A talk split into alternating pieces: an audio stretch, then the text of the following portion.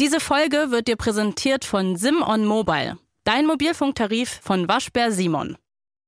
Gibt es in dem Zimmer so LED-Leisten, die sich anschalten lassen? Leider nicht. Ich wollte so gerne eine anmachen, weil ich dachte, dann sieht's aus wie im Studio, aber ich habe keine gefunden. Aber hier oben ist so eine Deckenlampe und ich glaube tatsächlich, dass sie auch in bunten Farben geht. Aber ich hatte Angst, dass ich dann hier gleich in so grellpinken Licht sitze. Ich, ich finde das so überfordert, wenn man sich so eine Lichtstimmung aussuchen kann in einem Raum. Weil ich weiß, also worauf, ja. auf was für ein Licht habe ich denn Lust? Normales Licht? Ich will kein, ja.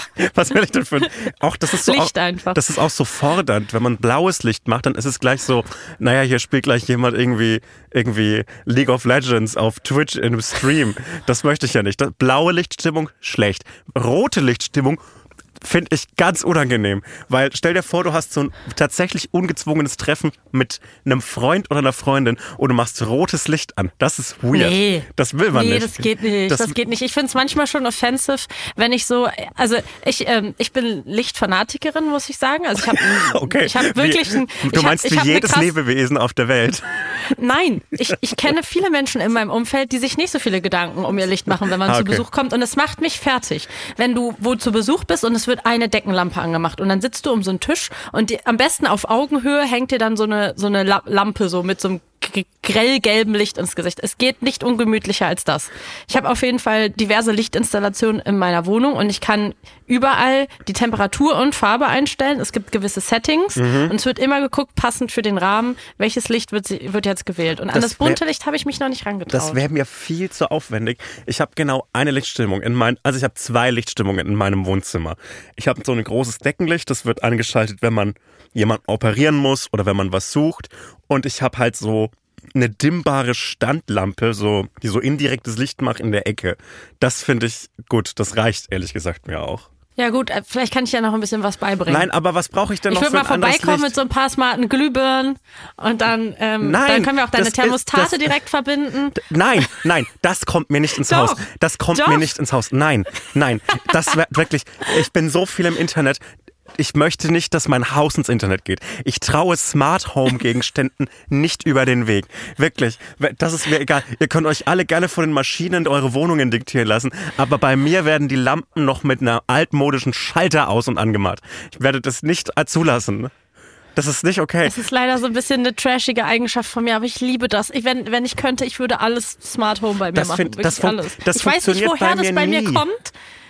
Aber mein Papa hatte früher manchmal so eine Disco-Kugel Glühbirne im Wohnzimmer, weil er es, glaube ich, schick fand. Also er fand das was Feines, sozusagen. Ja. Und hat das ins Wohnzimmer gemacht. Und dann saß man da manchmal so um 12 Uhr mittags und dann lief da diese Disco-Kugellampe, die sich auch noch gedreht hat, in einer normalen Deckenleuchte. Ich weiß nicht, vielleicht hat das irgendwie mich nachhaltig irgendwas mit mir gemacht. Das hatte ich, ich auf jeden Fall zu einem Showmenschen gemacht.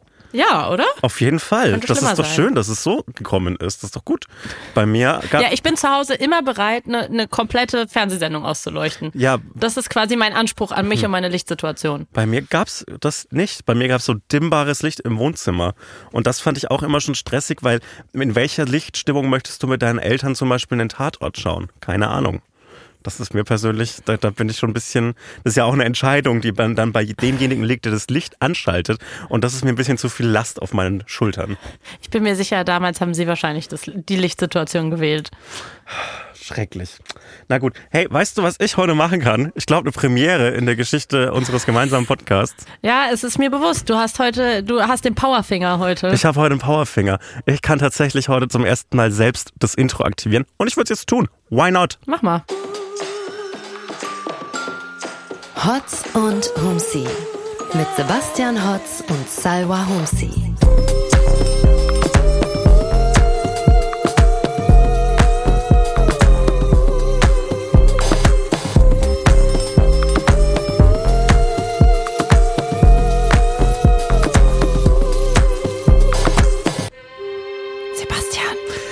Aufwachen. Du musst das Intro machen, wenn ich nicht da bin. Ich habe das Intro gemacht. Es hat super funktioniert. Nee, du musst jetzt noch auch Hallo sagen. Ich sag Ach doch so. immer Hallo. Ja, Hallo zusammen. so mache ich das? Ja. Dein Ernst? Schon. Ja. irgendwie, ich, ich weiß nicht, es hat sich so, irgendwie hat es sich so eingependelt, dass ich immer Hallo sage. Ja, aber weil du kannst es auch. Du kannst es ja eine, Ich eine bin für die Ordnung da und du für den Spaß, ja. Oh, das möchte ich nicht. Das stimmt nicht. Du weißt auch, dass das nicht stimmt. Wir sind beide ein bisschen für Ordnung und ein bisschen für Spaß. Aber es ist jetzt nicht so. Okay, Dankeschön. Das finde ich Quatsch, das so zu trennen. Das funktioniert Okay, ja auch nicht. danke. Lass Danke, dir das von danke. niemandem einreden, erst recht nicht von dir selbst. Okay, kann ich nochmal Okay, ich lösche einmoderieren? die TikTok-Kommentare wieder. Ja, mach nochmal neu. Und los. Hallo. So? Oh, du Okay. bist so ein Arschloch. ähm, hallo. Äh, herzlich willkommen zu einer neuen Folge Hotz und Humsi. Ich darf meine Mhm. wunderbare Podcast-Kollegin Salva Humsi äh, begrüßen. Schon wieder. Präsentieren. Präsentieren, Hallo, präsentieren. Hallo, Ja. herzlich willkommen zu einer weiteren Remote-Aufnahme, denn du bist schon wieder der Stadt Berlin abhanden gekommen. Du reist schon wieder in der Weltgeschichte rum, während ich arbeite am Podcast-Mikrofon, äh, mich in so ein kleines Studio hier einquetschen lassen muss. Das übrigens doppelt so groß ist wie mein Badezimmer, nur damit du mal weißt, wie es bei mir zu Hause aussieht. Und, und hier in so ein Handy-Mikrofon reinquatschen muss. Ja, ich bin im Urlaub. Sagen wir es so. Ich bin im Urlaub, du nicht. Du musst noch arbeiten. Schaffe. Und ich, ar ich arbeite im Urlaub. Ich weiß nicht, was schlimmer ist. Ehrlich gesagt. Ja, es tut mir leid, aber ich find's schön, dass du trotzdem Zeit gefunden hast für mich. Und es war auch eher nicht, Ja, nicht ich habe mir gerade noch schnell ein äh, Würstchen reingeschoben, ein vegetarisches Würstchen, was noch vom Grillen gestern übrig war. Das liebe ich ja. Mm. Ja. Wenn die dann, wenn die einen Tag stehen bleiben. wenn die einen Tag Und stehen da ist mir bleiben. gerade eingefallen, ich hatte noch keinen Mittag und ich dachte, äh, das ist wirklich die einzig richtige Form, wie man eine Hotz und Humsi Aufzeichnung beginnen sollte. Entweder man hat sich gerade ein Ei noch schnell reingeschoben oder ein vegetarisches Würstchen. Bist du schon an einem Punkt in deinem Urlaub, an dem du nicht genau weißt, welcher Wochentag ist? Weil das Nee, ist absolut nicht. Scheiße. Leider nicht. Das passiert Leider auch nicht mehr so wirklich, ne? Doch, das passiert, aber ich glaube, dafür habe ich jetzt, also dafür habe ich jetzt doch ein bisschen zu sehr heute noch einen Podcast aufgezeichnet. Schade, tut mir leid. Weil das ist ja das Edelste in einem Urlaub, wenn man vergisst, welcher Wochentag ist. Und Das dann, stimmt. und dann so irgendwie einkaufen geht und dann so unversehens vor geschlossenen Ladentüren steht, weil man vergessen hat, dass Sonntag ist. Das ist das Ziel maximaler Entspannung, finde ich. Das ist das Ziel, aber zur Strafe, dass ich ausnahmsweise mal versucht habe, nicht abzuleisten, habe ich ja direkt nach unserer letzten Podcast-Folge, wo ich erzählt habe, dass ich auf dem Splash Festival in Gerstenkorn hatte und mich dann nicht zum Frühstücksraum getraut habe, weil da so viele Leute waren, die ich kannte, habe ich direkt am Tag nach unserer Podcast-Aufzeichnung pünktlich zum Urlaub ein fettes Gerstenkorn bekommen und zwar ein doppeltes auf dem anderen Auge. Aber, Geil, oder? aber dann war ja irgendwie der, die letzte Podcast-Aufnahme verflucht, weil ich dachte nämlich am Donnerstagmorgen, als ich aufgestanden bin, huiuiui, da hat jemand aber äh, gestern ein Frozen Aperol zu viel getrunken. Ich habe gedacht, ich hätte, ich hätte einen Kater und habe mich schon so geschämt, dass es mir den Donnerstag über so schlecht ging und ich nicht richtig arbeiten konnte, weil ich halt so gedacht habe, ich wäre verkatert und war schon so, Sebastian, du musst dein Leben ändern. Du kannst nicht am Mittwochabend drei Frozen Aperol trinken. Was ist los mit dir? Und aber die waren sehr lecker. die waren sehr lecker und ich bin ja auch jemand, der keinen Cocktail alleine trinken kann, sondern immer noch ein Getränk für einen Durst braucht und das ist für mich immer ein Bier. So hat, so hat man immer zwei Sachen in der Hand und wie gesagt, man hat was für einen Durst, weil ich trinke, mein Problem mit alkoholischen Getränken ist, dass ich jedes Getränk trinke wie ein Bier. Und wenn ich zum Beispiel dann einen Wein trinke, wenn ich in derselben Geschwindigkeit einen halben Liter Wein trinke wie einen halben Liter Bier, dann ist das nicht so gut für mein Gehirn und für meinen Körper. Das ist, das ist verdammt smart. Ich habe mich die ganze Zeit gefragt, was du da machst, aber ich habe es dann auch irgendwann nicht mehr weiter hinterfragt. Und jetzt denke ich mir, genial, ich hätte es genauso machen sollen. Mhm. Das ich habe genau smart. das gleiche Problem. Ich habe nämlich nur die Aperol Slushies getrunken, weil die so lecker waren. Und wenn ich Durst habe, dann denke ich mir auch, ja, aber mit dem Bier kann man das ja direkt gleichzeitig lösen. Das Ganz ist aber genau. nicht immer klug. Na, und man hat Okay, nämlich auch ja. diesen, diesen süß, den süß, den süß äh, Herb-Effekt bei Getränken. Man kann diesen süßen Geschmack von einem Cocktail dann immer runterspülen mit sowas Herben wie einem Bier. Finde ich einen kleinen Tipp an, an eigentlich alle. Und vor allem, das lässt einen auch so ein bisschen bodenständig bleiben, wenn du so gerade aus einer Podcast-Aufzeichnung rauskommst und dann auf so ein ähm, hippes Sommerfest von so einer hippen Produktionsfirma gehst und ab, so, so ein hippes Getränk wie so Aperol-Slushies trinkst, dann kannst du nebenbei dir immer so ein Bier reinfahren und das groundet dich dann so ein bisschen. Das Das ist- ist so Aperol-Slushy, ja, aber ich trinke auch Bier.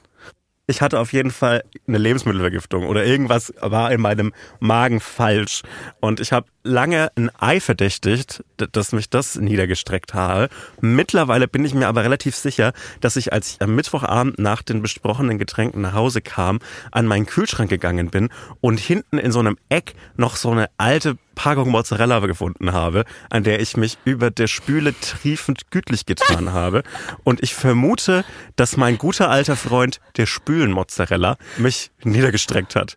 Und das ist okay, es musste irgendwann mal passieren.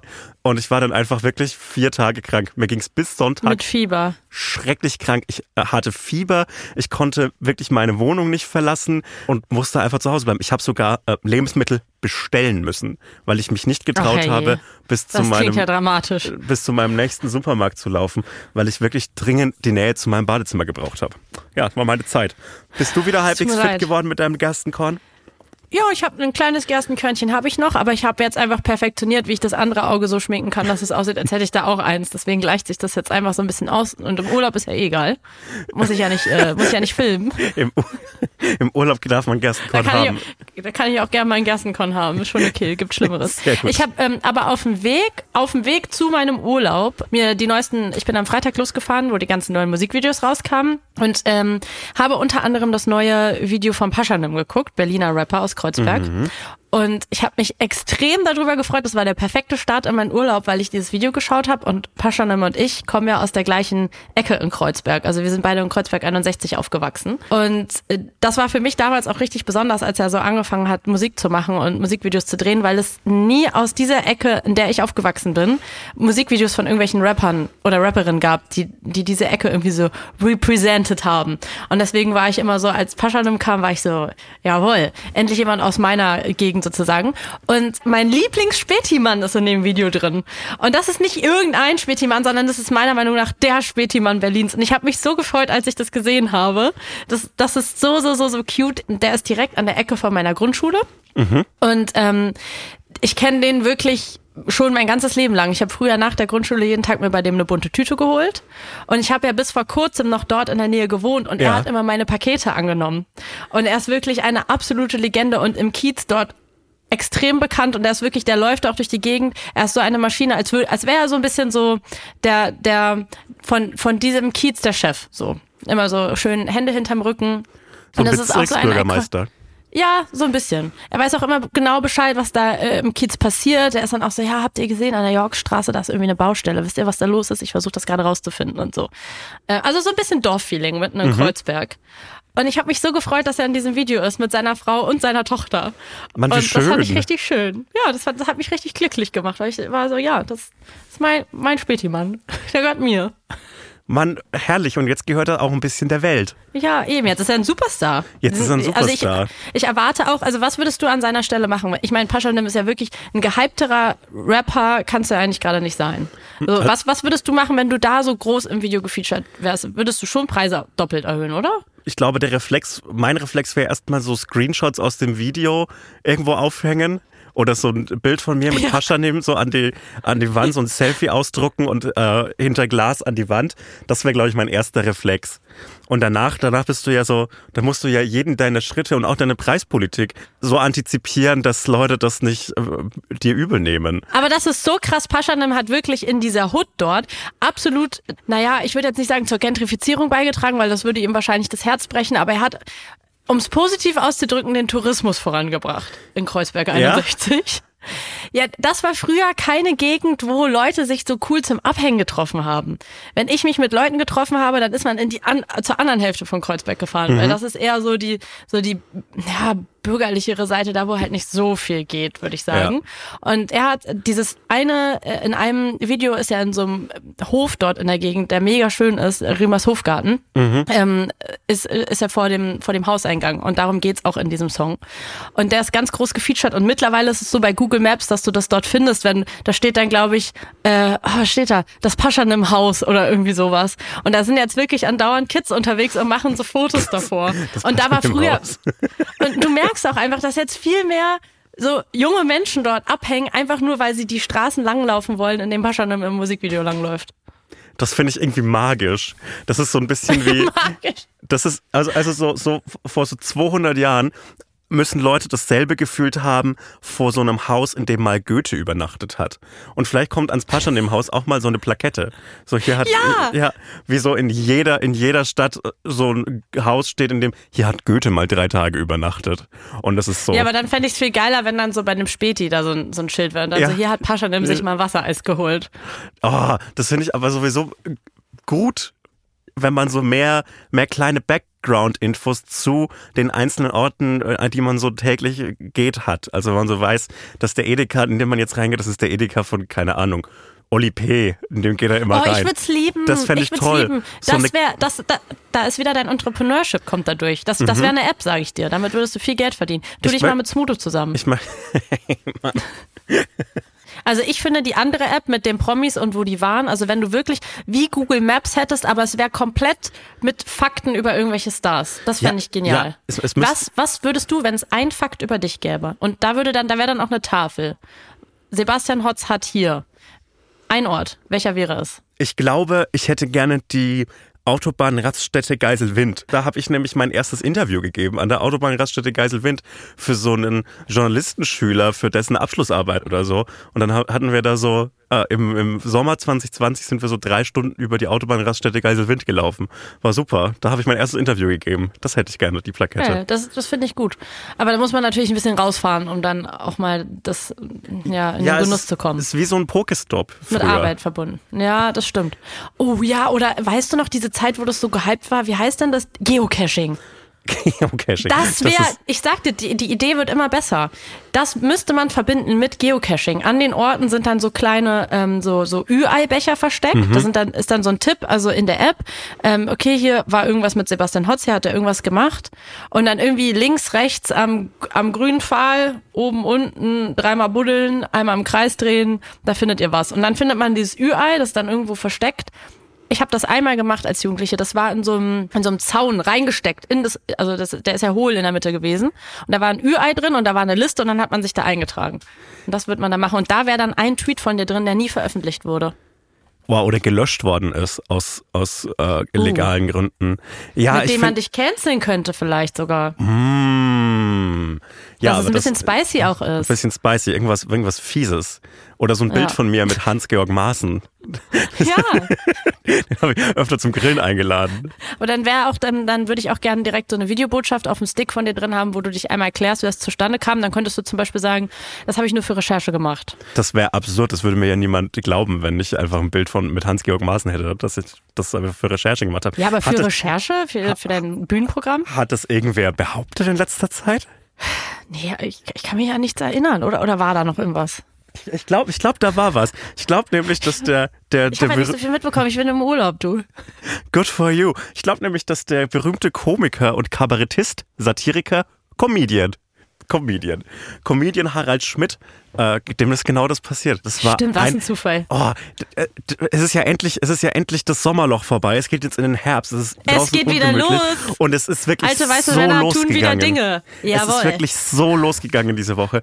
Und in der Woche, in der dieses Bild äh, Harald Schmidt, Hans-Georg Maaßen und Matusek, in einer Woche, in der das nicht die größte News ist auf, auf Social Media oder auf Twitter, viel besser gesagt, das ist wirklich eine Woche, die es in, die es in sich hatte. Aber dieses Harald Schmidt-Thema, Nazis waren eine große Sache die Woche, muss man sagen. Hitlergrüße und die neuen Rechte, Rechten. ja, herzlich willkommen in Und den Harald letzten, Schmidt. in den letzten Mittendrin. In, herzlich willkommen in den letzten 75 Jahren Geschichte der BRD. Nazis große Sache.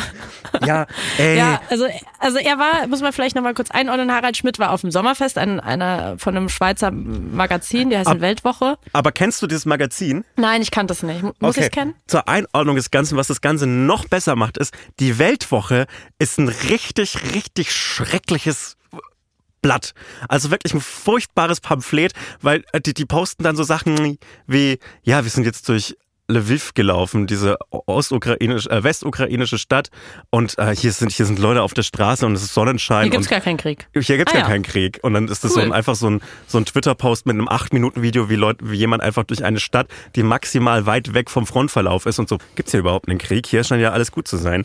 Äh, das ist so Also ein so Schweizer Bild mäßig. es ist so, nee, nicht, nicht Bild, sondern so, die NZZ ist ja schon ein Hm. rechtskonservatives Blatt aus der Schweiz und die Weltwoche ist das aber ohne den an, an, diesen ansatzweise seriösen Anstrich. Die sind einfach nur noch ein, nur, einfach nur noch so so eine Telegram-Gruppe ausgedruckt.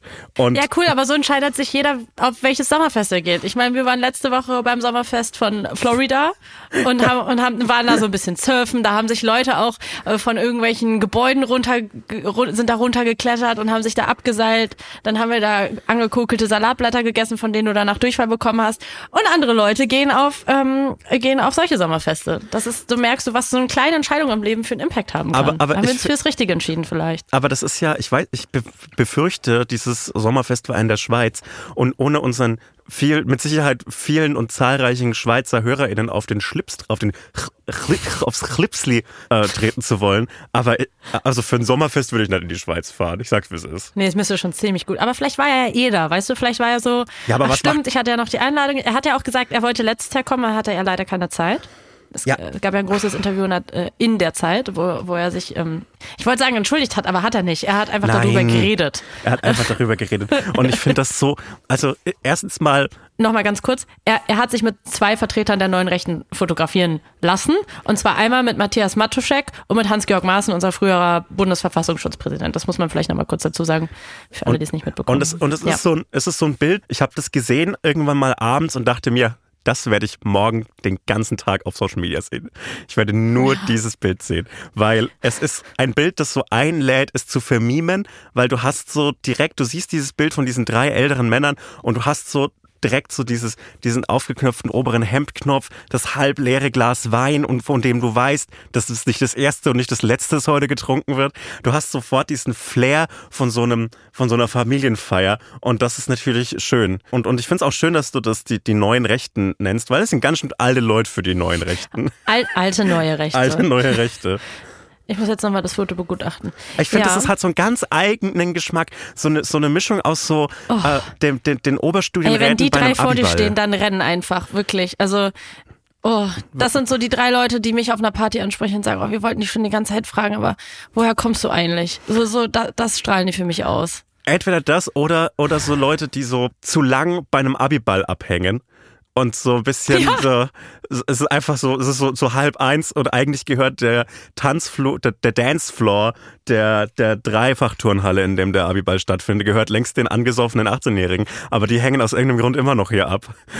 Und das, die, genau diesen, Und die machen Armdrücken, die machen Armdrücken gegen irgendwen anderes, der so offen, so gegen so Frauen, die 20 Jahre jünger sind, wo man so denkt, die haben gar keine Chance, aber jetzt, jetzt um, um drei Uhr kann man vielleicht nochmal zeigen, dass man ein muskulöser Mann ist. Jo. Und alle stehen schon drumherum und sind so, oh nee, der Harald, der macht schon wieder Armdrücken mit Georg. Peinlich. finde ich cool, finde ich cool. Was glaubst du, wer würde gewinnen? Harald, Harald Oh, Schmidt gegen, glaub, gegen Hans-Georg Maaßen. Ich glaube, das ist ja das deutsche Elon Musk gegen Zuckerberg.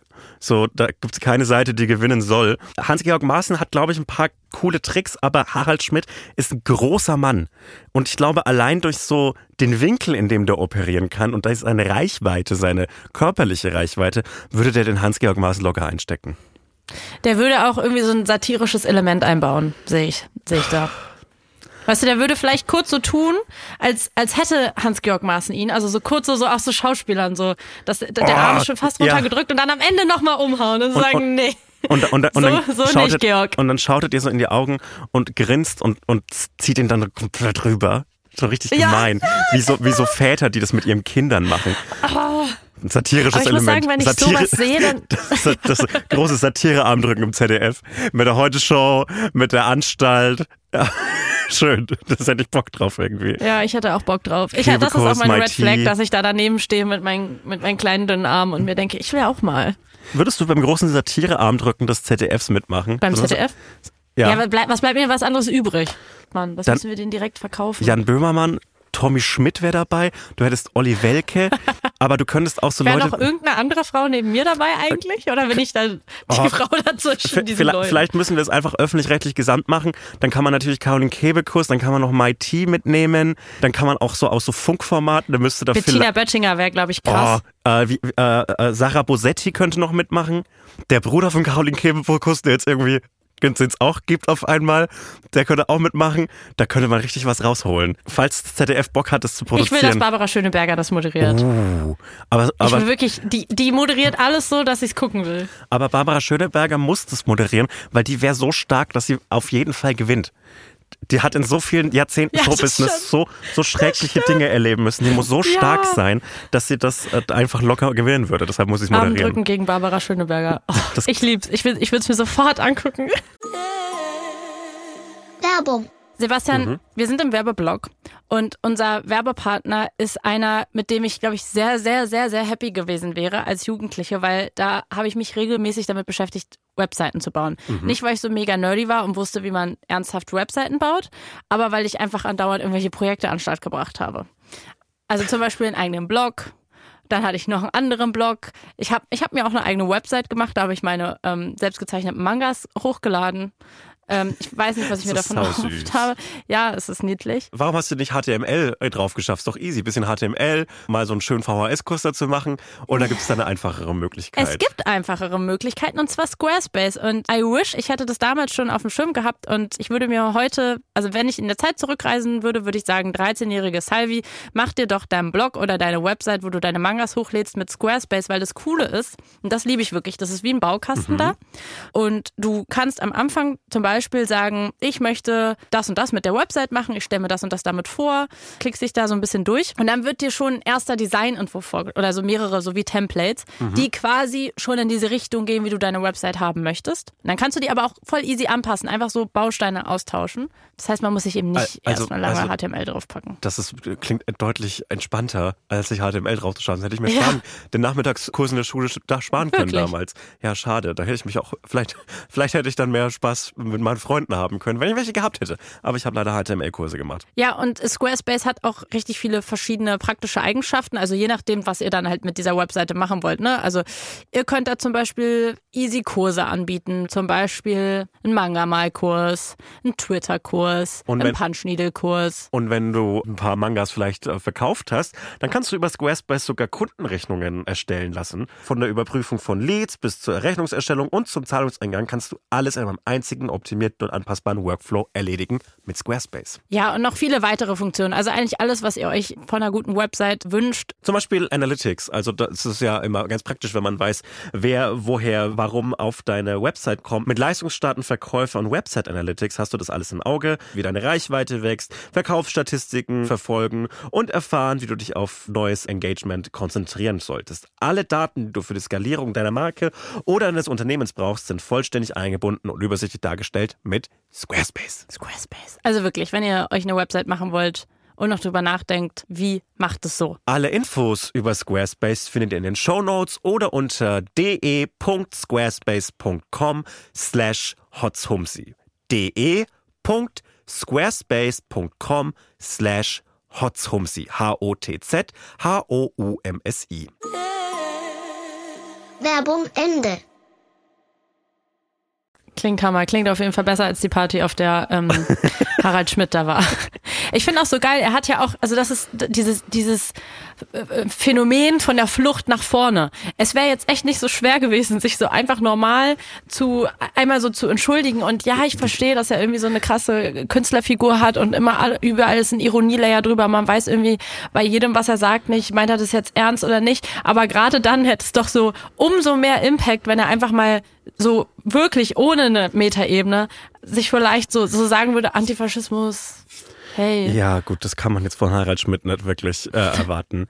Das ist schon ich muss so ehrlich sagen, ich bin nicht so krass mit Harald Schmidt aufgewachsen. Das ist nicht so ich weiß, dass du mein, wahrscheinlich, ne? Ich weiß, dass mein Vater immer sehr leidenschaftlich Harald Schmidt Shows auf Video aufgenommen hat, weil der so spät immer kam, dass er den Wochentag sich schauen konnte, weil er morgens wieder aufstehen musste. Aber ich habe auch ehrlich gesagt keine große Verbindung dazu. Ich krieg das immer durch meinen dienstlichen YouTube-Account, den ich so hab, um so um so Clips Dienstlicher YouTube-Account? Ja, ich habe ja viele YouTube-Accounts. Also ich habe ja einen für für jede meiner Leidenschaften, die ich habe, damit die sich so algorithmisch nicht so widersprechen so sehr. Und ich habe unter unter, ist genial. Und ich habe unter anderem einen dienstlichen YouTube-Account, äh, mit dem, den mhm. ich halt verwende, um so, um so Clips zu suchen für fürs ZDF-Magazin zum Beispiel. Und da ist dann ganz viel so Best of Harald Schmidt und immer wenn man versucht, auf Deutsch Comedy oder Satire zu machen, dann gibt es früher oder später jemanden, der dir so sagt, oder kommentiert, nicht sagt, das sagen die Leute natürlich nie wirklich im Eins zu Eins, immer sowas wie, ja, das kommt halt nicht an den großen Meister Harald Schmidt ran, mhm. aber ich, ich, ich will jetzt nicht die, die, die komplette Klasse dieser Sendungen abstreiten oder so, aber äh, es ist dann in den Best-of-Clips auch oft sowas drin wie ein, ein Haufen, also tatsächlich so ein wortwörtlicher Haufen Scheiße auf dem, auf dem äh, Moderationspult und der Gag ist Pferde-Apple, weil ein neues iPhone vorgestellt worden ist. Und Ach, cool. da denkt man sich auch so, naja, den Gag, den hätte ich auch noch irgendwie hinbekommen. Ja, damit wurde er ja auch dann, da wurde er jetzt auch nochmal in dem Rahmen drauf angesprochen, so, äh, ob man diese Sendung, die er damals so gemacht hat, heute noch machen könnte. Ich muss sagen, ich finde das so ein bisschen, das interessiert mich gar nicht so, weil natürlich kann man diese Sendung, wie die damals, also Comedy, wie sie vor 30 Jahren war, heute nicht mehr so, also man könnte es machen, ist die Frage, ob man es will. Es finde ich auch so ein bisschen eine lame Frage, ehrlich gesagt. Also, aber ja, also er zieht es ja weiter durch. Anscheinend steht er ja weiter auf Bühnen und ähm, und hat sich da humortechnisch nicht so richtig weiterentwickelt. Was ich irgendwie, was ich ganz, naja, naja, interessant fand, was mir so hängen geblieben ist aus diesem Interview da in der Zeit, wo es um dieses Foto ging. Erstmal hat er ja gesagt, dass, weil es darum ging, so, ob er jetzt irgendwie vorhat, sich dafür nochmal vernünftig zu entschuldigen, meinte er so, nee, es war ja für Recherche. Er war ja aus Recherchezwecken da. Und hat, so ist dieses Foto entstanden. Und meinte, wenn, wenn man anfängt, sich zu entschuldigen als Satiriker, dann ist es aus, weil man ja andauernd Leuten auf den Fuß tritt und wenn man quasi so anfangen würde, dann kommt man ja gar nicht mehr hinterher. Das ist, das ist doch so eine Quatschaussage, oder nicht? Also äh, äh, man kann ja Grenzen ziehen, für was man sich entschuldigt und was nicht. Klar sind viele Leute, fühlen sich andauernd angepisst, wenn man irgendwie die ganze Zeit in irgendwelche Richtungen tritt. Aber ich meine jetzt irgendwie sozusagen, das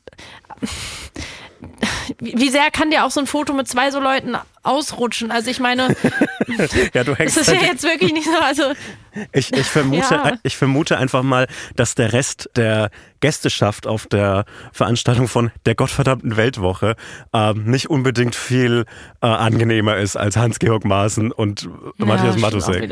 Und ich glaube ehrlich hm. gesagt, der politische Grundtenor ist auf dem Dorffest äh, der Freiwilligen Feuer Feuerwehr meines, meines Dorfes nicht so viel anders als der bei der Weltwoche, muss man ehrlich sagen. Na gut, das kann ich nicht beurteilen. Aber wenn wir beim Thema Satire bleiben, gab es ja noch ein großes Satire-Event diese Woche. Oh, es was war ja das andere große Satire-Event? Aus, äh, aus Bayern. Ein Satire-Event aus Bayern? Ja, ich nenne es mal Hubertus Aiwanger. ah. Also er... Kannst du vielleicht einmal kurz, bevor, wir, bevor ich erkläre, was Hubertus Aiwanger mit Satire zu tun Warum hat. Warum nennst du denn den Hubertus? Für alle, ich weiß es auch nicht, weil ich vorhin einen Artikel gelesen habe, wo gesagt wurde, nee, stimmt gar nicht. Und jetzt kommt der Hubert, hat, so wurde er von der ja, Kollegin ja, klar. Der Hubert. Der Hubert. Ähm, bitte Hubert minus Us einmal an den Schnitt. Einfach, ihr könnt es einfach abschneiden. Ich habe Hubert, Hubert, Hubert. Warum, manchmal spreche ich so Namen so komisch aus. Ich weiß nicht, was los ist.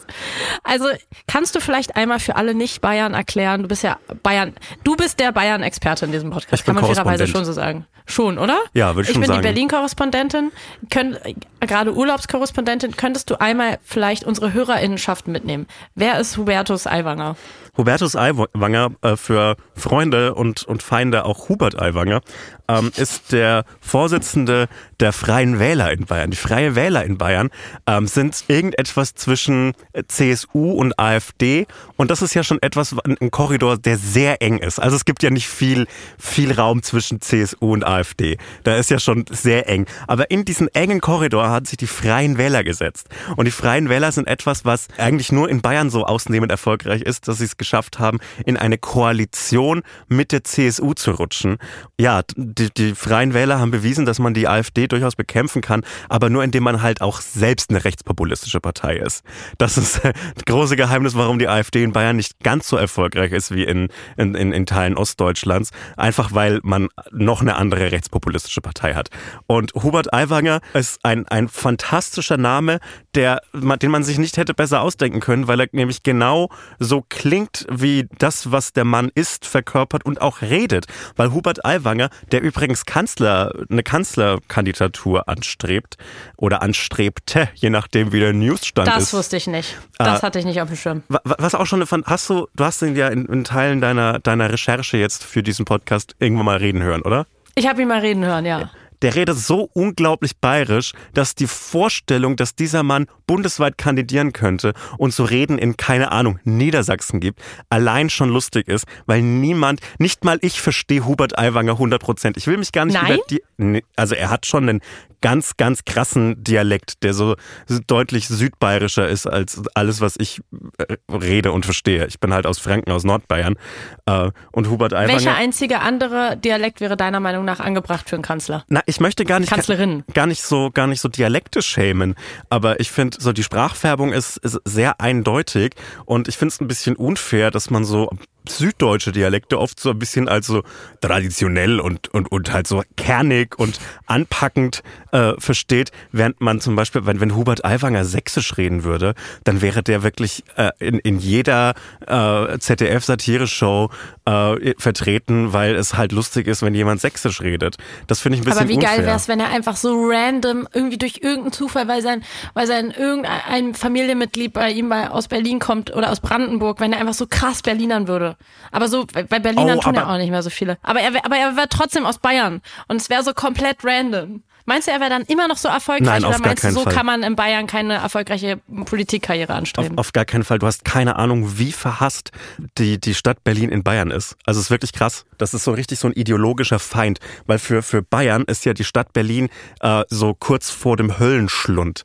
Also hier, hier, hier, hier küssen sich die Leute nackt auf der Straße, hier nehmen alle Drogen, alle sind tätowiert, gehen nicht mehr in, in die Kirche. Es gibt hier natürlich nur, nur migrantische Menschen, die kriminell sind. Das ist so die Stadt Berlin aus bayerischer Perspektive. ja, aber so das ist, also würde ich auch jetzt so unterschreiben. Das ist Ja, mein klingt, Leben. äh, das ist das Aber gibt- also ja. das, das ist das, das Geile an so konservativen Feindbildern. Sie klingen immer irgendwie ein bisschen verlockend. Die Stadt Berlin, wenn- die Stadt Berlin, wenn, wenn Markus Söder drüber redet, klingt irgendwie nach so einem, nach so einem alternativen äh, Woodstock als Stadt. Und dann denke ich mir immer, Kollege, äh, Herr Söder, die, die Stadt, der Stadt Berlin ist so viel mehr München, als du dir vorstellen kannst. Ja, oder es kommen so Leute wie so Markus Lanz und wollen einem das so als Vorwurf machen, dass man gerne Agavendicksaft benutzt oder Hafermilch trinkt und man denkt sich so, hä, das ist doch jetzt kein Angriff. Also, lass mich doch meine scheiß Hafermilch trinken. Es, es wird immer so gegen die Bevormundung und gegen die, gegen die angebliche woke vegane Diktatur gewettert, aber man wird ja dann auch nicht in Ruhe gelassen, wenn man es sich für Agavendicksaft und, äh, und Die. Anti-Hafermilch-Diktatur ist, ist das wahre Problem. Wenn wir in einer veganen Diktatur leben würden, dann hätte ich mir keine Lebensmittelvergiftung geholt. Kann man auch mal so sagen. Ja, so, das stimmt. Das ist ein Ja, guter Punkt. Fakt. Vielleicht kannst du damit mal in die Politik gehen. Vielleicht ja. Das könnte direkt der erste Satz für deine Rede, sein. Ich würde dich anmoderieren ähm, und dann würde ich sowas sagen wie, jetzt kommt der Sebi. Wäre das okay? Jetzt kommt der Sebi. Du könntest, wenn, Naja, wir, äh, wenn wir so süddeutsch bleiben wollen, dann müsstest du Waschtel sagen. Waschst du? Waschtel, das ist der äh, südbayerische Spitzname für Leute namens Sebastian. Wirklich? Waschtel.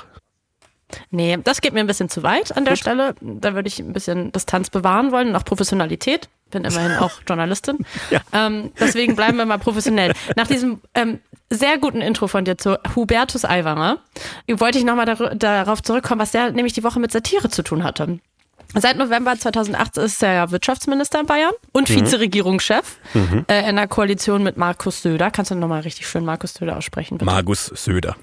Ja, genau so nämlich. Oh, zudem Äh, habe ich Insider-Infos. Willst Ja. du die noch kurz haben? Sorry, dass ich unterbreche. Ja, komm, hau raus. Okay, ich kenne jemanden, äh, die auf die aufs ehemalige Gymnasium von Markus Söder gegangen ist und äh, die hat mir erzählt, dass Markus Söder da mal zu Besuch war, als er schon bayerischer Ministerpräsident war und ähm, sich so Kunstwerke in der äh, die so ausgestellt war auf den Schulfluren, wie in jeder Schule gibt's ja dann so Kunst von der fünften Klasse irgendwie, die da aufgehängt wird.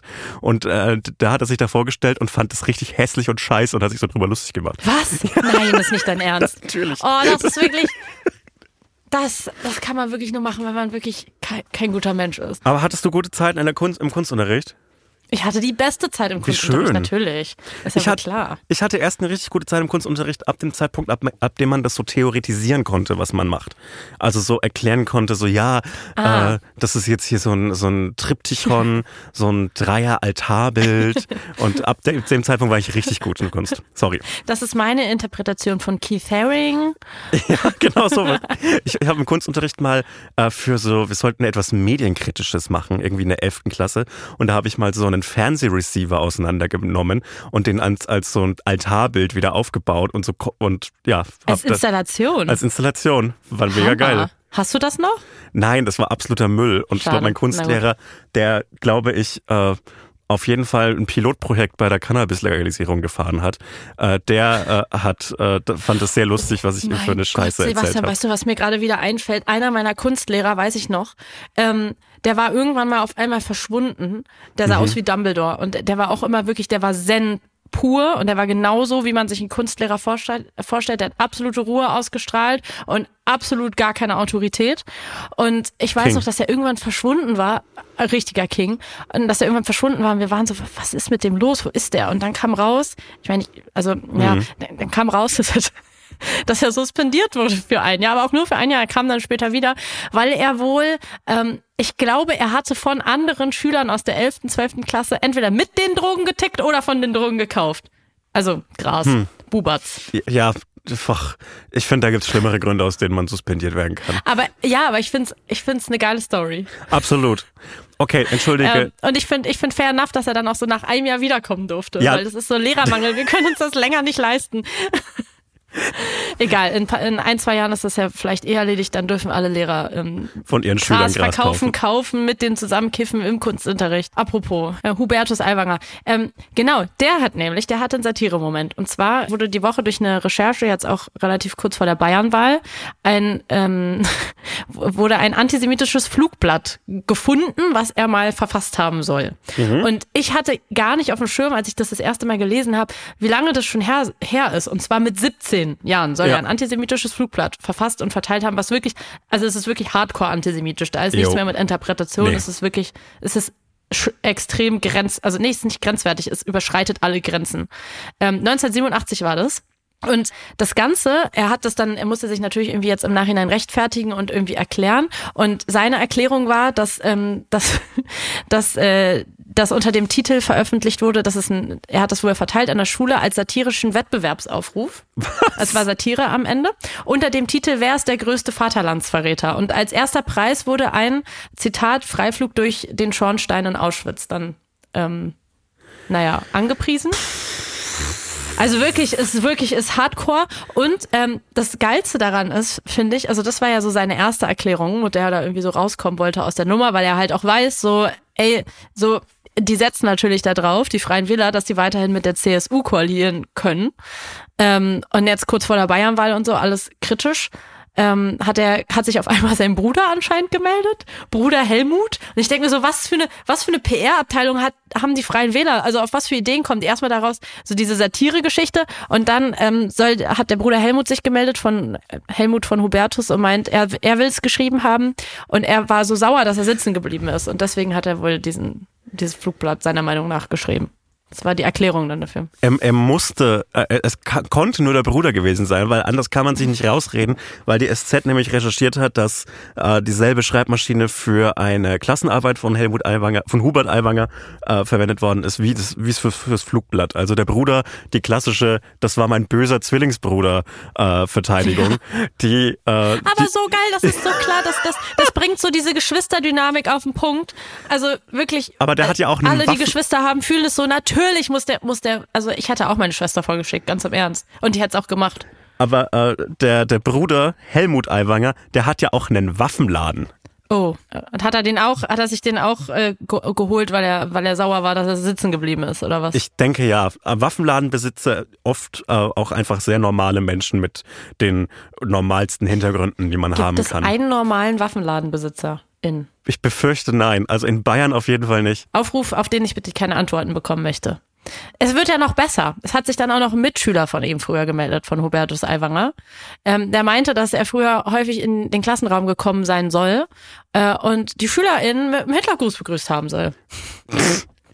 Und das Geilste, meine Lieblingsschlagzeile der Woche, wirklich neben dieser ganzen Harald Schmidt-Sache, ist das äh, Schlagzeile.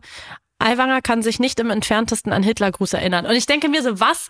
Also, wie kann man sich an sowas nicht erinnern, wenn sowas passiert sein soll? Und er sagt ja auch nicht, er hat es nicht getan. Er sagt nur, er kann sich nicht dran erinnern. Aber allgemein dieses, äh, dieses Statement, das er gegeben hat, dass er in den letzten Jahrzehnten kein Antisemit ist, äh, fand ich auch super. Das er ist war Menschenfreund, hat er gesagt. Ja, er ist kein Antisemit, er ist kein Extremist, er ist ein Menschenfreund. Ich habe die Woche äh, einen Y-Kollektiv-Beitrag gesehen. Die sind ja jetzt in der ARD-Mediathek und ähm, mhm. da ging es um äh, also um äh, Schulklassen mit, äh, um, in denen junge Schüler den Hitlergruß zeigen oder wirklich so offensichtlich rechtsextremes Gedankengut irgendwie auch verbreiten in der Klasse und dann so so so ähm, diese WhatsApp-Sticker und so mit Hitlergrüßen und was weiß ich was ähm, mhm. und rechtsextremer Ideologie und wie Lehrer damit umgehen und dann teilweise auch Schulen verlassen und so weiter und so fort.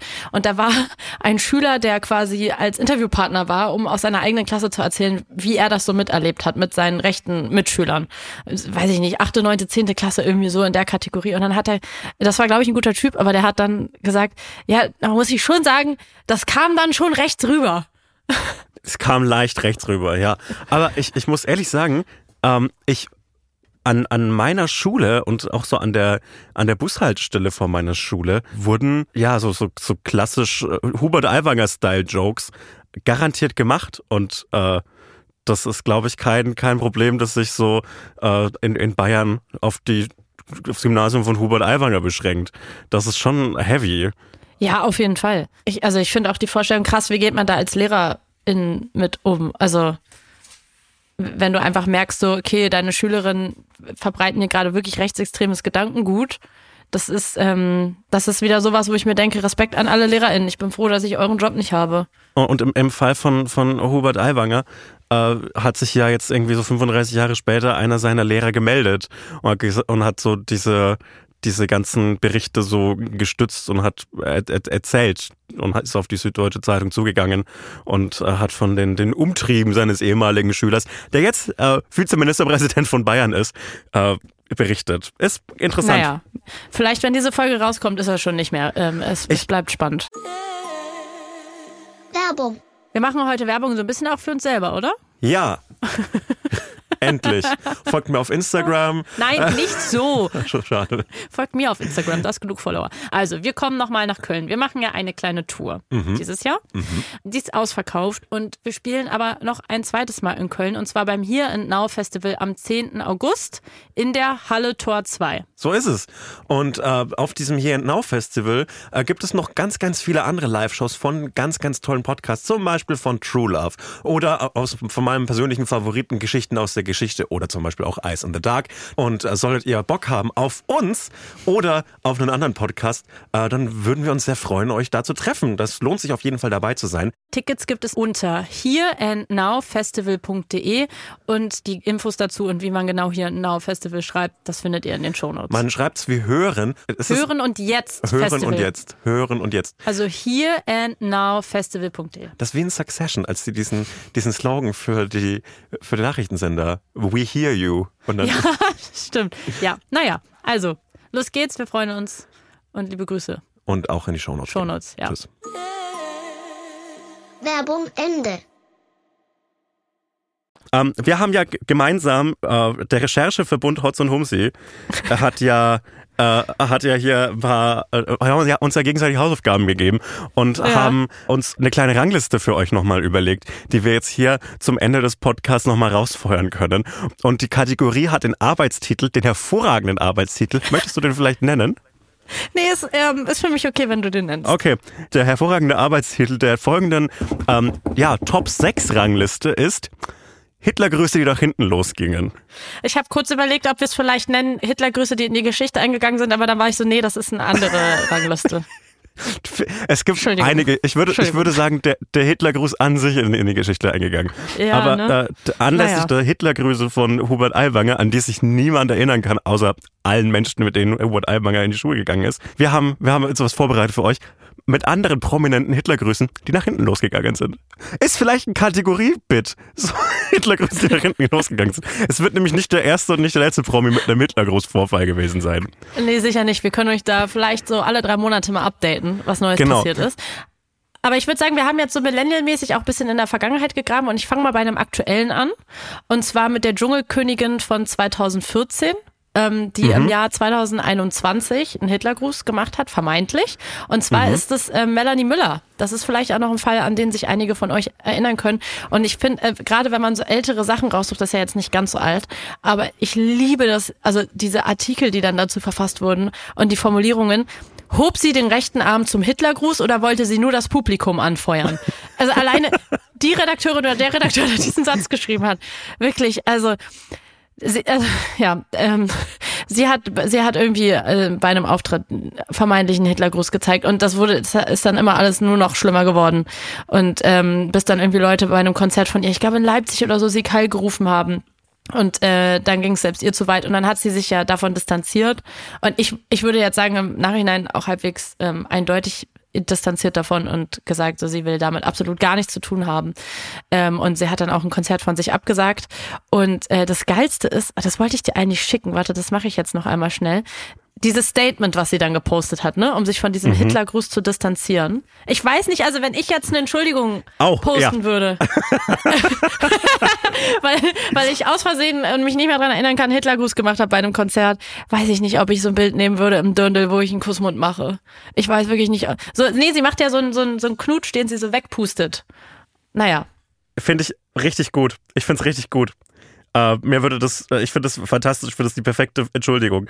Uh, Würdest du sagen, dass dieser Hitlergruß nach hinten gegangen ist? Der ist nach hinten gegangen, ja. Hin Urteil nach, nach hinten, hinten losgegangen.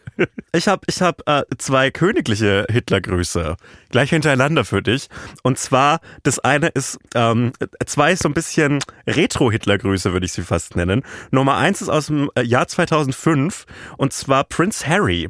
Äh, kann man sich vielleicht daran erinnern, äh, weil äh, dieser, die, dieser The Sun-Aufmacher immer wieder rausgegraben wird, wenn es um Prince Harry geht. Äh, es, Prince Harry war auf einer Kostümparty von einem, ähm, von einem berühmten englischen Olympiareiter und zwar mit einer Uniform des Wüstenkorps von äh, Rommel also eine deutsche Uniform mit dem entsprechenden Hakenkreuz und hat auf der Party, er war da übrigens 20, ähm, auch äh, ordentlich gesoffen und den Hitlergruß gezeigt in der Nazi-Uniform. Und es wurde ihm so ein Alter. bisschen als bisschen als so, naja, kann passieren. Äh, äh, wie kann so, sowas passieren? Also, wie Ja, komm, du bist so, du bist last minute, du musst auf eine Kostümparty, du denkst, ja, fuck, ich habe kein Kostüm. Dann gehst du in den Kostümladen und dann ist da irgendwie so, ja, wir haben jetzt nicht mehr so viel, du kannst jetzt entweder so, so, so ein riesiges Dino-Kostüm anziehen oder das, die Wüstenchor-Uniform von Rommel mit dem Hakenkreuz. Und dann denkst du dir so, naja, das Dino-Kostüm hat bestimmt schon jemals, hatte ich letztes Mal an, und dann nimmst du halt die Nazi-Uniform. Vielleicht war es auch nur für Recherche. Vielleicht war es auch nur für Recherche. Genau. Und wenn man sich nämlich einmal für ein Kostüm entschuldigt, dann kommt man dann nicht mehr raus. Dann muss man sich nächstes Jahr für sein, keine Ahnung, für sein Ritterkostüm entschuldigen. Dann kommt man da nicht mehr raus. Ähm, außerdem kann man äh, den, den, kleinen hitleristischen Ausrutscher äh, durchaus familiär begründen, denn auch von einem zweiten Royal gibt es ein äh, Foto, äh, wo die Person einen Hitlergruß macht, und zwar von Queen Elizabeth. Weil die Royals nämlich, äh, da war Queen Elizabeth, ja. Das, das passt nicht in meinem Kopf zusammen. Da war die sieben Jahre alt, siebenjährige recken manchmal die Arme, das könnte. Sieben? Sieben. Die weiß doch nicht mal, was Hitler ist. Siebenjährige Recken. Das ist doch, das ist doch eine Cancel Culture Kampagne. Kannst du mir nicht erzählen. Das ist doch nicht wirklich passiert. Ja, da wurde jemand, da wurde jemand aus seiner Karriere als Königin rausgecancelt. Meine Meinung. ja. Die hatte, die hatte, die hatte danach nur noch 90 Jahre zu leben. Was, was, die hatte ja danach nichts mehr. Aber das englische Königshaus fand die Nazis nicht schlecht.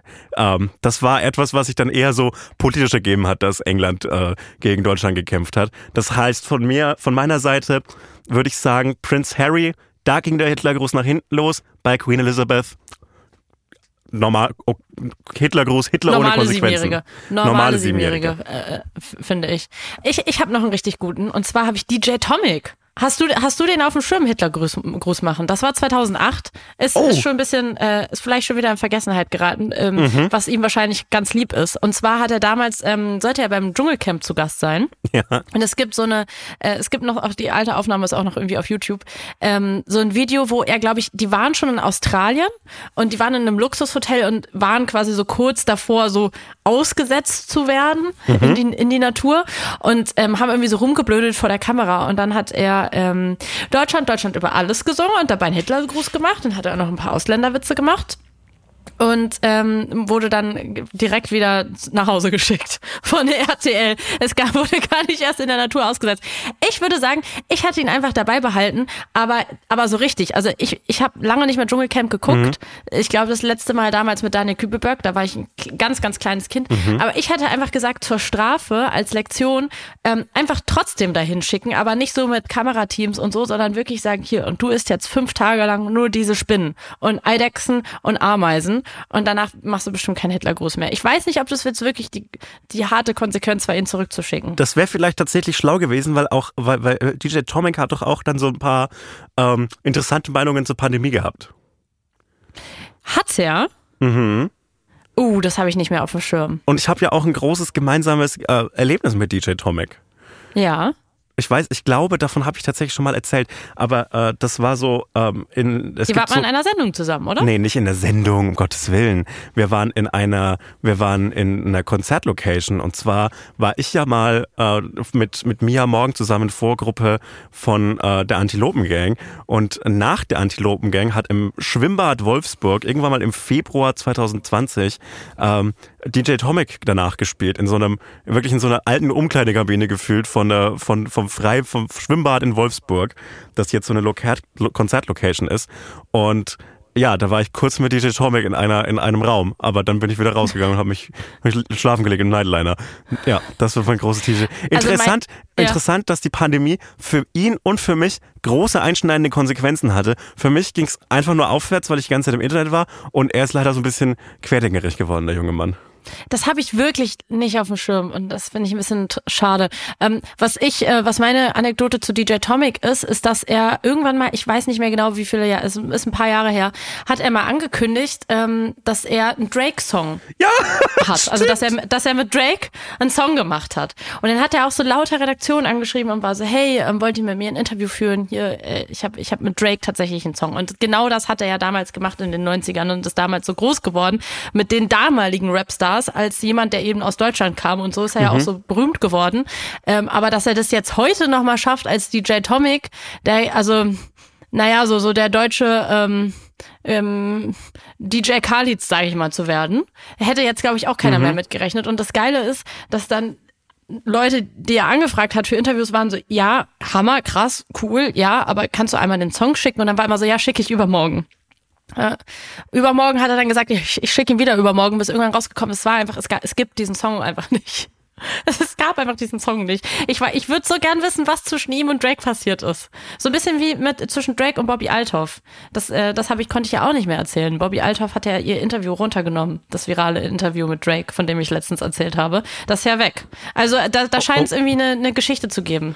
Ich weiß auch, dass ich, ich möchte übrigens die, die Corona-Sachen mit DJ Tomic zurücknehmen. Das stimmt nicht. Ich, der hat da glaube nee, ich gar ja, nicht ich gemacht. Hab, hab Tut mir leid, hab ich habe ihn verwechselt mit anderen DJs. Ähm, äh, nee, und ich wollte, ich habe ja, ja, ich habe ja die Atomic, ähm, die, die das ha äh, Hakenkreuz, oh Gott, ähm, das den Hitlergruß noch gar nicht aufgelöst. Oh, er ja. hat sich auf jeden Fall, er hat sich auf jeden Fall äh, dafür doll entschuldigt, äh, also mhm. wirklich doll, dolle entschuldigt. Und ähm, dann, dann hat sich so ein RTL-Sprecher äh, gemeldet und meinte, wir haben reagiert, er ist jetzt raus aus dem Cap, äh, aus dem Camp. Natürlich stand ihm frei, ob er wie alle anderen ausgeschiedenen Kandidaten bis zum Ende der Show in, Istra in Australien bleiben will. Ähm, er hat sich aber dafür entschieden, zurückzureisen. Das finde ich auch so geil, dass die so sagen so, ja, okay, Hitlergruß nicht so geil, ähm, äh, wir sollten ihn vielleicht mal aus der Show jetzt verbannen. Aber wenn er will, kann er noch in Australien bleiben, weil er ist ja jetzt eh schon hier. Und er war so, nee, nee, ich muss, ich muss jetzt, ich muss jetzt zurück nach Hause. Ich werde jetzt wohl ein paar Interviews geben müssen. Ähm, und dann finde ich auch so geil, hat der RTL-Sprecher noch gesagt, dass er davon ausgeht, ähm, also quasi im ersten Statement, dass er davon ausgeht, dass er seine Gage wie vereinbart bekommen wird, weil er ja diese, der Hitlergruß ist ja passiert nicht offiziell in der Sendung, sondern in so einem, in so einem Behind-the-Scenes-Take. Das mhm. heißt, dieser RTL-Sprecher ging von der ganzen Gage aus. Dann wollte ich natürlich zum Abschluss von dieser Recherche hier im Podcast nochmal aufklären. Hat jetzt DJ Tomic damals nach dem Hitlergruß seine ganze Gage bekommen oder nicht? Habe ich folgenden Artikel gefunden. Berlin. DJ Tomic ist ziemlich sauer. Der Grund, angeblich behielt RTL 7500 Euro Gage ein. Ja, Also ich, ich, ich liebe sehr die Schlagzeile, DJ Atomic ist ziemlich sauer. Er hat nicht die ganze Gage bekommen, aber ich, ich glaube, es ist okay. Würdest du sagen, dass dieser Hitlergruß nach hinten losgegangen ist? Und der ist nach hinten losgegangen. Der ist nach hinten Das, das, losgegangen. das ist wirklich nach hinten losgegangen. ich habe einen Hitler, Vor allem, weil Hitlergruß. er nicht die ganze Gage bekommen hat und nicht in Australien geblieben ist. Das ist schon, schon, ja, weiß ich nicht, hätte besser ausgehen können. Ich habe einen Hitlergruß, der nicht nach hinten losgegangen ist. Und zwar, äh, im, zumindest im Sinne, im Sinne des Künstlers nicht nach hinten losgegangen ist. Und zwar Jonathan Mese. Wa- Kennst du den Namen Jonathan Mhm. Nein. Mese? Okay, weil wenn du ihn kennen würdest, dann würdest du ihn ausschließlich wegen Hitlergrüßen kennen.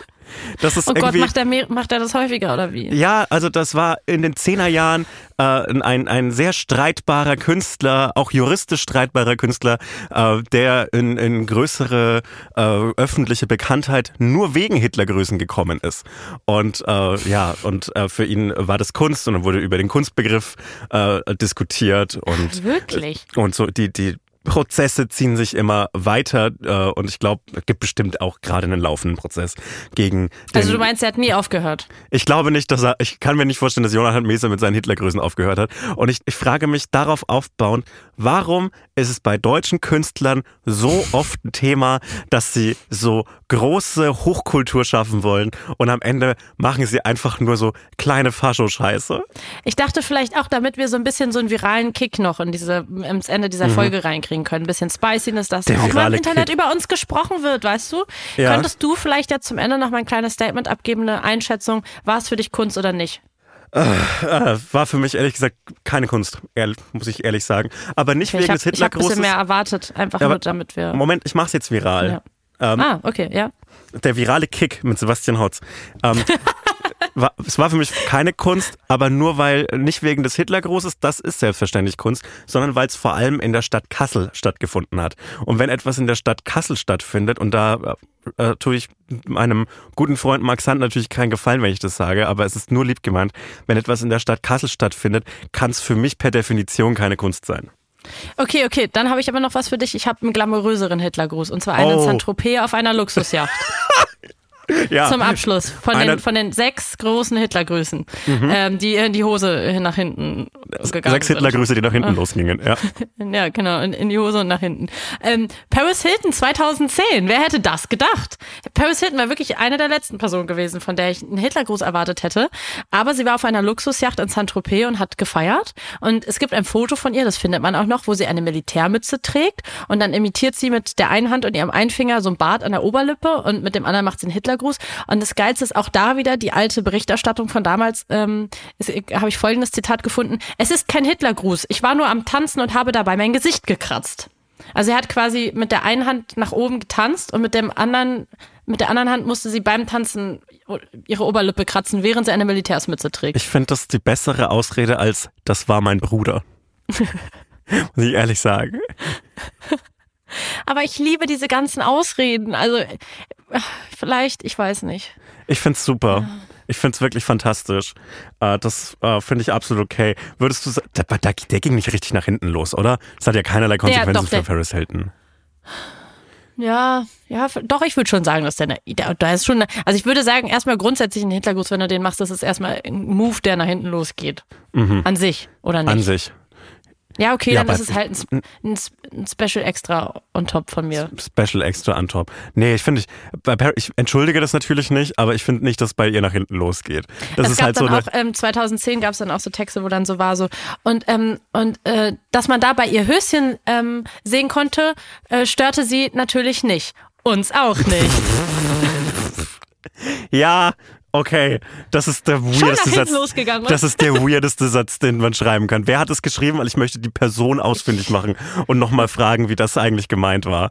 Aber Ich darf man glaube sich nicht. leider, ich, ich glaube leider, es werden jeden Tag noch solche Texte geschrieben. Das heißt, du findest die ein oder andere Person, die du da mit Aber, konfrontieren es- könntest. aber wenn's wenn's Satire war oder Kunst, dann muss man sich dafür nicht entschuldigen. Darf man sich dafür sogar gar nicht entschuldigen. Also ich, ich bin froh, dass sie am Ende, sie hat ja, äh, Paris Hilton hat ja das Selfie erfunden. Das, das finde ich auf jeden Fall irgendwie ein bisschen, das hat der Gesellschaft besser getan. Find, die, die kann unmöglich das Selfie erfunden haben. Doch? Hä, wusstest du das nicht? Paris Hilton hat das Selfie erfunden. Wie kann man denn sowas erfinden? Man, äh, also es ist ja ich, nicht glaube, das ja, ich glaube, sie hat damals, ich weiß nicht, ob das schon mit Kim Kardashian war, Mhm. aber äh, so erzählt man es sich, Sebastian, auf der Straße. Ähm, gibt es nicht ein, ein Iconic-Foto von ihr und Kim Kardashian oder war das nur sie? Aber das war ja damals noch, als wir unsere Digi-Camps hatten. Mhm. So umgedreht, weißt du, so als ja. Selfie. So haben wir ja damals noch Selfies gemacht. Wir Gen Z. Wir. Warte. Paris Hilton, Kim Kardashian, das wird jetzt hier noch zum Schluss recherchiert. Ein Moment. Ja. Also, das, das, dieses eine Foto von den beiden soll, glaube ich, das offiziell erste Selfie sein. Das finde ich, das ist, das ist für mich äh, Agenda-Setting. Das ist für mich Lügenpresse und äh, am Ende, letzten, letzten Endes Gender Gaga leider. Hier, hab's dir geschickt. Gender Gaga? Am Ende ist es Gender Gaga. Wenn man, wenn man, wenn man Gender Gaga sagt, dann ist es meistens Satire. Wahnsinn. Ja, naja. Das Vielleicht ist so krass, das die, ist so krass, die, dass ähm, großen das sechs Selfies, die nach hinten losgegangen sind. Sechs Selfies die nach hinten losgegangen sind. Scheiße, da hätten wir Harald haben wir schon wieder eine Sendung mit Harald Schmidt. ja, ja. Ja gut, ich glaube, ich glaube, wir, wir, das war die, die, die Sendung, oder? Ich hatte eine gute Zeit heute. Ich hatte auch eine gute Zeit. Und das hat sich gar nicht wie Arbeiten angefühlt. Für mich ein bisschen, weil ich äh, aus meiner heimischen Wohnung gerissen worden bin und durch halb Berlin fahren musste, um hier im Podcaststudio zu sitzen. Ähm, aber es ist äh, okay. Ich hatte eine gute Zeit hier und ich freue mich ich auf nächste hier Woche. die Füße hochlege. Ja, ja. die Füße hoch. Das, Schrecklich. Das tut mir leid. Bin froh, dass ich ein bisschen bayerische Kultur ähm, äh, spreaden konnte Uh, ich fand es ein bisschen schade, ein bisschen schön, aber auch schade, dass du es geschafft hast, den Namen Hubert Aiwanger noch bayerischer zu machen, indem du ihn Hubertus Aiwanger nennst. Hey, gern geschehen. Dankeschön. Ich hoffe, du hast einen schönen Resturlaub. Dankeschön. Und uh, dass du dich gut erholst von den Gerstenkörnern dieser Welt. Das ist sehr nett. Ja, das ist sehr nett. Ich muss jetzt auch dringend weiter Urlaub machen. Und ähm, genau, ihr könnt dann einfach ähm, ein bisschen ableisten in der Zeit, Podcast bewerten, äh, Glocke aktivieren und jetzt nicht schon Podcast ausmachen, das macht ihr jetzt noch schnell. Und uns auf TikTok folgen, das fände ich nett. Wirklich, guck mal da vorbei auf TikTok. Wenn ihr TikTok habt, Hotz und Humsi, da haben wir so einen kleinen Account, da machen wir hier und da mal Content. Da sieht man, glaube ich, auch mein Gerstenkorn aktuell noch, wenn ich das Video nicht lösche. Content. Vielleicht lösche ich das Video. Wer weiß. Vielleicht seid ihr noch die Letzten, die meinen Gerstenkorn live sehen könnt. Also schaut doch einfach mal vorbei.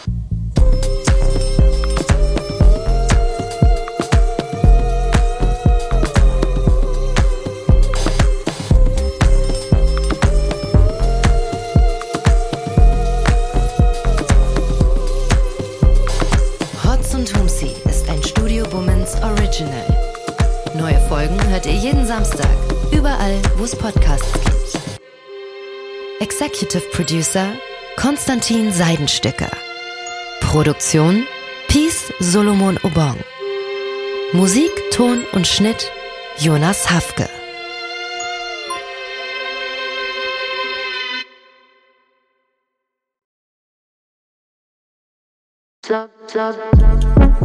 Boo. Stefanie Giesinger hier. Mit mir habt ihr nicht gerechnet, oder? Ich bin nur kurz hier, um euch über meinen Podcast zu erzählen, G-Spot.